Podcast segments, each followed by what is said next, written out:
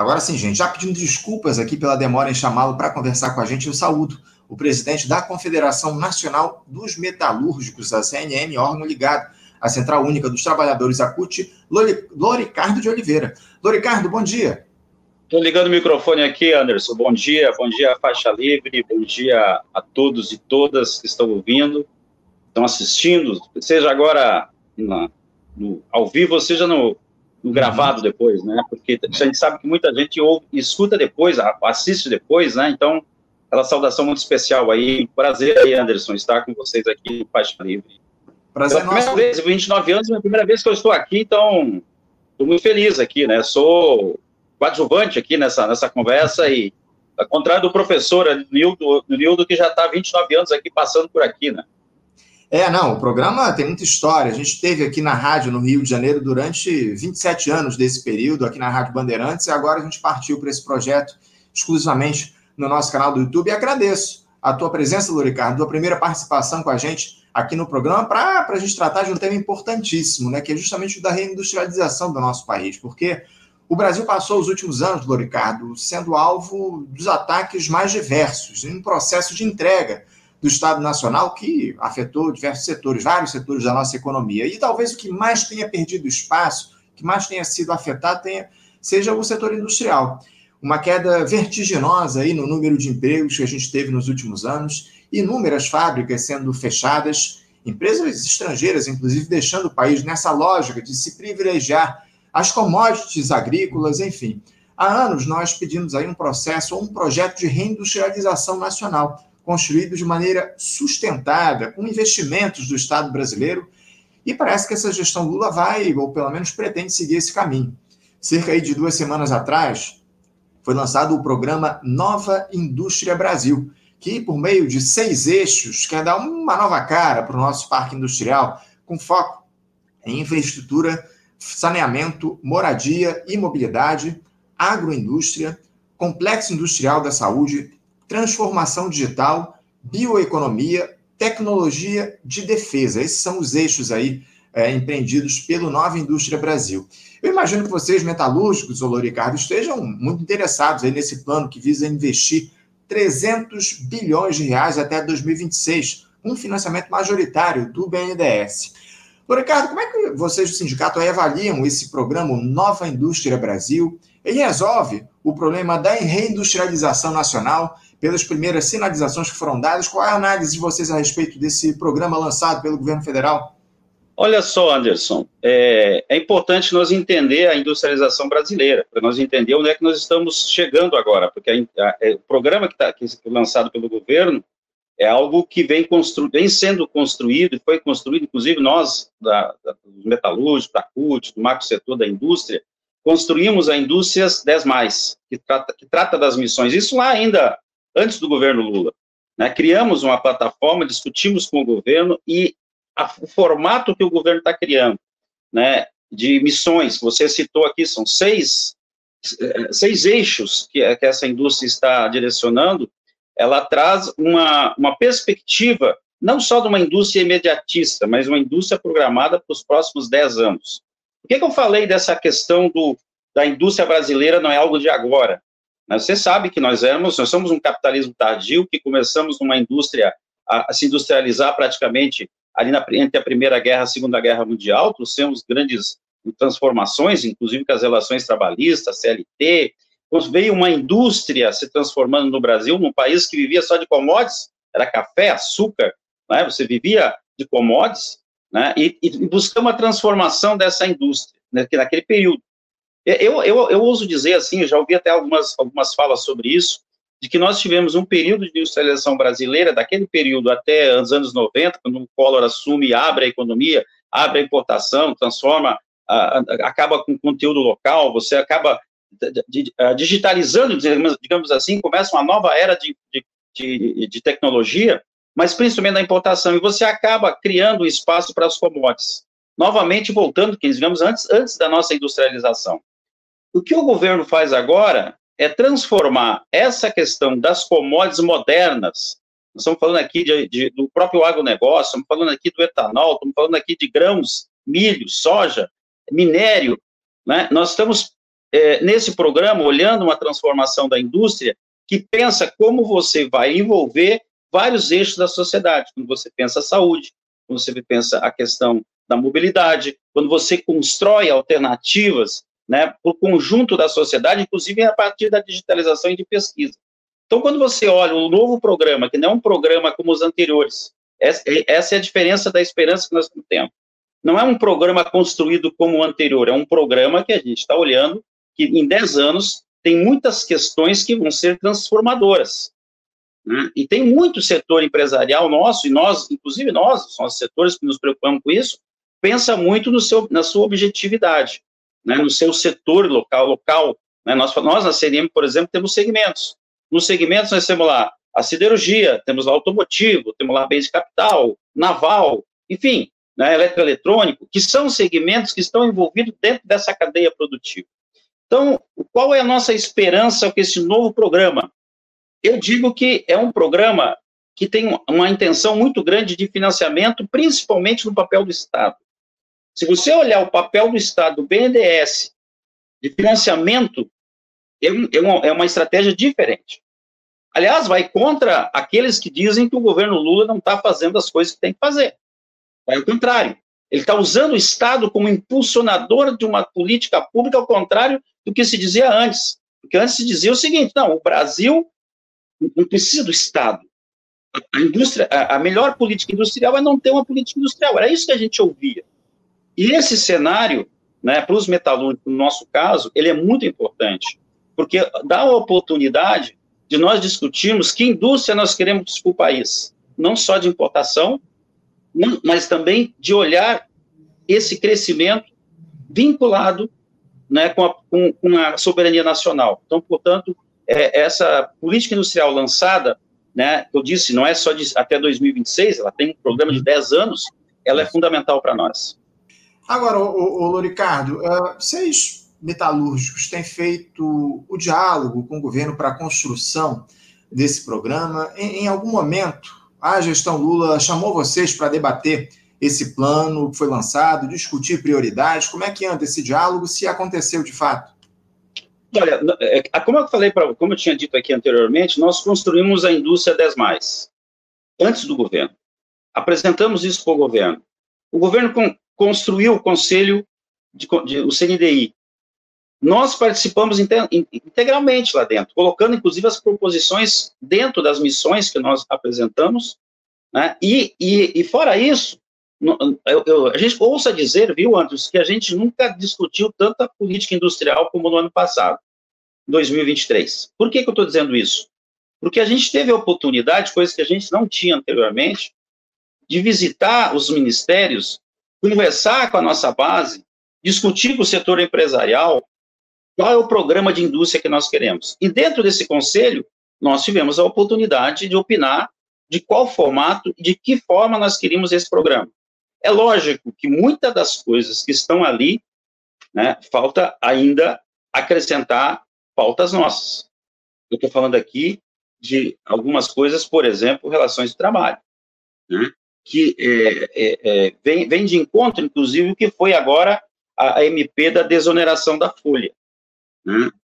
É, é, um debate que a gente precisa fazer, e quando a nossa participação se deu lá no CNDI, foi de dizer, olha, nós queremos uma indústria forte, nós queremos uma indústria participativa, nós queremos o poder do Estado, nós queremos emprego, nós queremos renda, nós queremos um, um trabalho decente, mas nós queremos também né, que o Estado ouça os trabalhadores e nós possamos mobilizar nossa base para isso. E esse é o desafio que nós temos. Aliás, são, se não me engano, são 200 páginas.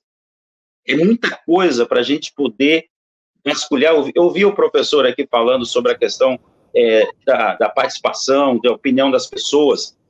Se você não conhece, você não sabe o que você defende. Uhum. Você fica falando, falando, como se diz aqui, de orelhada. Você dá opinião né, na, em cima da opinião da outra pessoa. Então você tem que buscar conhecer o, o, programa, desenvolver o que está faltando, e tem muitas coisas que eu falei isso, Anderson, tem coisas que a gente propôs lá que não está ali. Como a gente vai ter que implantar isso nas questões setoriais, por exemplo olhando as regiões do Brasil, né? Porque as regiões brasileiras da, da indústria brasileira são diferentes. Se você olhar a produção de Manaus é um formato, se você olhar a produção do sul do Brasil é outro formato. Então, a gente precisa construir é, esse desenvolvimento regional, olhando o Brasil, mas conhecer o programa. Eu até sugiro, viu, Anderson, eu tenho sugerido, e principalmente nessa questão da, é, da nova matriz energética, eu, eu até sugiro, tenho sugerido para alguns companheiros meus prefeitos, até os nossos sindicatos e tal, eu tenho dito, olha, era importante que isso fosse matéria de escola pública, ou de escola escolar, para os jovens conhecer o que está se propondo, porque não dá para ficar só pelos youtubers, não dá para ficar só pelas opiniões individuais, você tem que ler, né, e a nossa, e a nossa geração tem dificuldade de ler. É isso, a gente precisa, acima de tudo, partir para um projeto de educação. Eu, eu costumo dizer aqui de educação política, né, Loricarmo? Infelizmente, a gente não tem um projeto de educação política no nosso país. Agora, Loricardo, eu te confesso que eu senti falta aí nesse programa que foi lançado, nesse plano lançado pelo governo Lula, Nova Indústria Brasil, de uma citação mais efetiva à indústria naval. Uh, esse sempre foi um, setor pungente aí no nosso país. Não está entre as prioridades desse plano fomentar a indústria naval, ô Loricardo? Vocês não sentem essa necessidade de retomarmos aí os trabalhos nos estaleiros do Brasil de maneira mais intensa? Você chegou a ver alguma coisa, alguma citação à indústria naval nesse programa? Olha, Anderson, uma das coisas dessa questão do programa, né, ele, ele é, digamos assim, de forma atinge todos os setores. Quando você cita os cinco, os cinco setores. Quando você fala de mobilidade, você está falando de vários âmbitos. Nós estamos falando, inclusive, da BR do Mar, que nós somos contrários, formato como foi construído no governo anterior. Nós temos construído, feito no Brasil, e eu particularmente tenho visitado muitos estaleiros, e temos num programa que, inclusive, está dentro do PAC. No PAC apresenta uma, uma alternativa de construção naval no Brasil. Quem vai financiar? E não podemos de, depender, quem vai financiar esse setor naval? A retomada desse setor de, de pesquisa, de tecnologia, não só através da Petrobras. A Petrobras é, um, é, um, é, é uma empresa fundamental e estratégica, mas se o setor naval ficar dependendo só da Petrobras, nós vamos ter problema. Então, quando você olha o programa, você olha a mobilidade, você olha a estratégia e olha o PAC, e o PAC está, uma das prioridades é o setor naval, da retomada desse setor, que eu digo assim que é um setor de soberania nacional. Você pega a Marinha, eu visitei estaleiros aqui em Santa Catarina, o professor de Santa Catarina aqui falando, mas eu visitei o, o, o estaleiro do, da Marinha aqui em Itajaí, Santa Catarina, né, e da perspectiva de tecnologia, de conteúdo local, nós estamos participando, inclusive, lá num comitê de discussão de conteúdo local para a produção da, de, de, navios de guerra do Brasil, de produção de submarinos, produção nacional. Agora, se você olhar a produção do Brasil, por isso que eu falei das regiões, se você olhar a produção de Manaus, por exemplo, Manaus nós temos 8 mil trabalhadores produzindo embarcações pequenas. Então, esse programa do, do, do, da indústria brasileira, no, na nossa opinião, ela está inserida a questão naval a partir também da prioridade do PAC. Qual é o nosso grande desafio? É que isso se torne não um programa de governo. A produção brasileira de naval não pode ser uma produção de governo. Porque o que acontece? sai governo, acaba, acaba a, indústria, a indústria naval. Nós precisamos uma indústria de Estado, um programa de Estado. Independente do governo, tem um programa a ser construído. Qual é o nosso desafio também? Essa história da tecnologia, da pesquisa, da inovação, de novos trabalhadores. Eu, eu, eu estive é, em algum, alguns estados falando, não, não fui no Rio de Janeiro, mas é, a preocupação do setor, em alguns setores, é a formação profissional. Eu digo, no setor, a formação profissional não é um grande problema. Nós temos um monte de obra qualificada, pessoas que estão ali vendendo no barzinho, na esquina, porque trabalhavam no setor naval, ah, mas o cara mudou a tecnologia, legal, mas as pessoas vindo ao mercado de trabalho, elas estão aí dispostas a trabalhar. É preciso aperfeiçoar? É, é preciso. Agora, tem uma coisa, Anderson, muito importante, que eu, numa, da, numa das, dos estaleiros que eu visitei, numa das empresas, ele disse: Olha, eu tinha 12 mil trabalhadores, hoje eu estou com 300. Nós vamos voltar a produzir no Brasil. Legal. Tem 12 mil, esses 12 mil estão andando por aí. Né? Estão trabalhando em aplicativos, estão trabalhando. O cara abriu um, abriu um mercadinho, o cara está aí, sobrevivendo. Eu perguntei para ele, tá, mas agora, nesse novo formato do setor naval que vem, vem a produção brasileira, vocês vão trazer os 12 mil de volta? Porque, Anderson, nós vamos combinar, né? Quando a gente combina tecnologia, e, aliás, digitalização, que é um dos programas que está na industrialização, a digitalização, principalmente das pequenas e médias empresas, é, quantos trabalhadores vocês pensam trazer desses 12 mil, já que vocês estão dizendo que estão inovando e estão transformando a produção? Ó, 30% não volta. Sabe o que significa isso? Significa que, cada vez mais, se você não pensar dentro do plano industrial, o trabalho, você acaba tirando fora pessoas que possam ser agregadas a esse novo trabalho.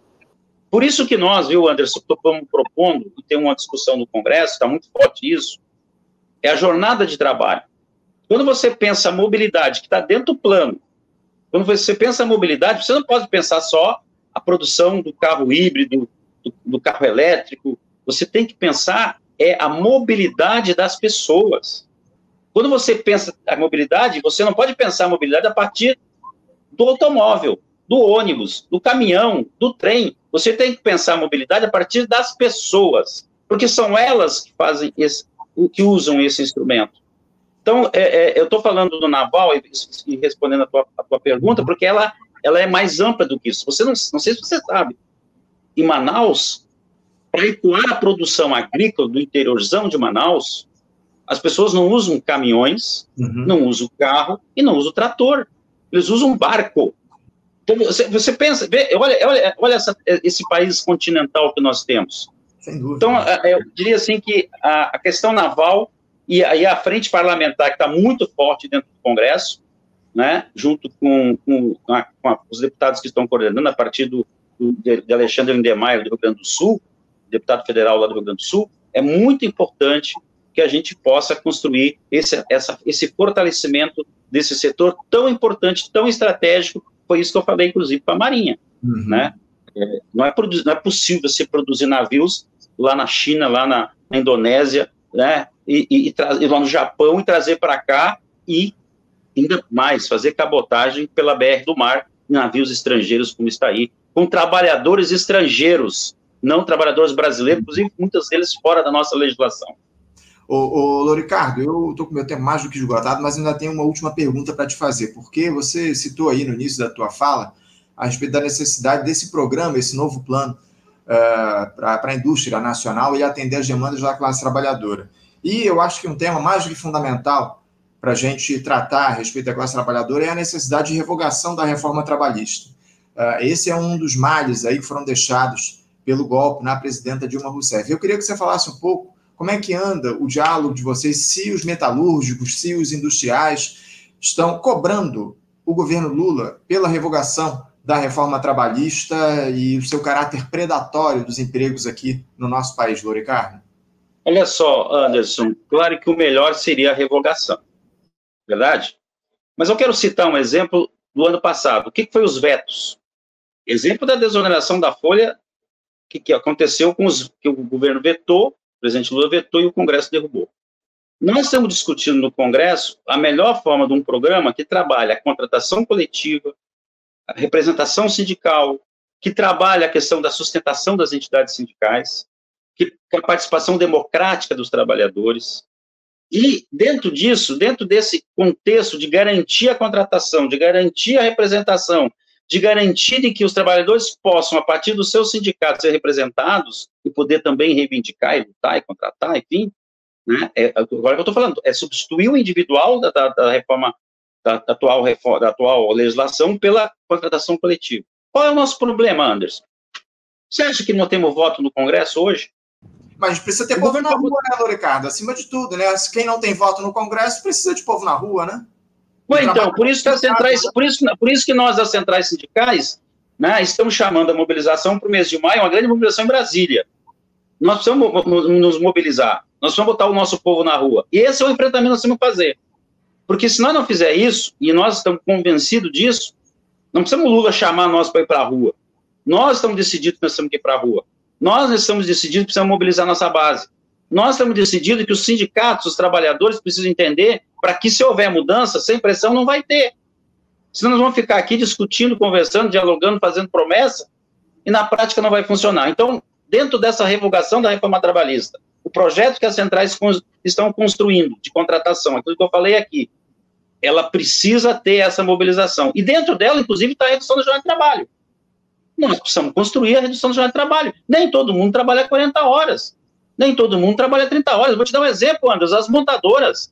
Montadora em São Paulo trabalha 40 horas semanais. Uhum. Certo? Se você ultrapassar São Paulo, entra aqui em Minas Gerais, em Betim, lá em Pernambuco, lá em Santa Catarina, é 44.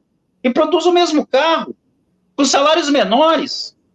Então, nós precisamos, e é essa mobilização que a gente precisa fazer, de mobilizar dentro do Congresso, mobilizar fora do Congresso. E a gente faz um chamativo aqui, mês de maio, nós vamos estar com uma grande caminhada em Brasília das centrais sindicais, unificando a nossa luta em defesa dos direitos dos trabalhadores. Se não, nós vamos passar o mandato do Lula e nós não vamos ter. E pode vir um outro governo, não sei que governo vem, se o Lula continua ou não, mas se vir um outro governo que não estava anterior, aquilo que nós uhum. maravilhosamente conquistamos agora, tiramos tirar de proveito, nós vamos perder, ou pior ainda. Né? E tem gente, inclusive, diz o seguinte, né, Anderson? Tem gente que diz o seguinte: olha, se você botar 40 horas no Congresso, do jeito que está hoje sem pressão, pode botar 48.